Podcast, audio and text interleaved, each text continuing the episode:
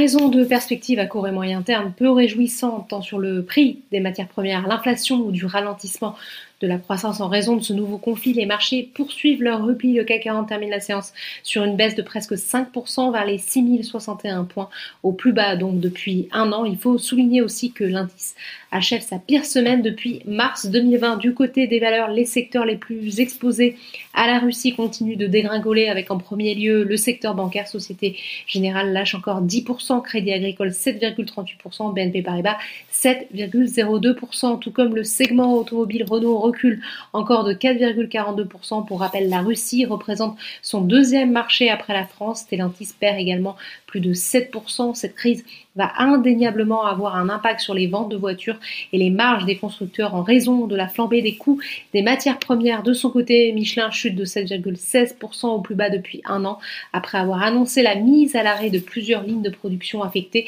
par des difficultés d'approvisionnement liées au conflit en Ukraine. En forte baisse également Alstom, moins 9% ou encore Veolia, moins 8,31%. Seule valeur en territoire positif aujourd'hui, on retrouve une nouvelle fois Thales plus 0,8%. Le titre a gagné plus de 17% en une semaine. Le secteur de la défense profite toujours de ce contexte, d'autant que l'Allemagne et la France se sont engagés à augmenter leur budget consacré à la défense sur le SBF 120, l'assureur crédit COFAS souffre de cet environnement très dégradé et de son exposition à la Russie en forte baisse aussi. Elior en pleine crise de gouvernance. A contrario, les fournisseurs d'énergie verte comme Neoen sont très recherchés dans un contexte où le pétrole continue de flamber 115 dollars le baril pour le Brent, 111 dollars pour le WTI américain.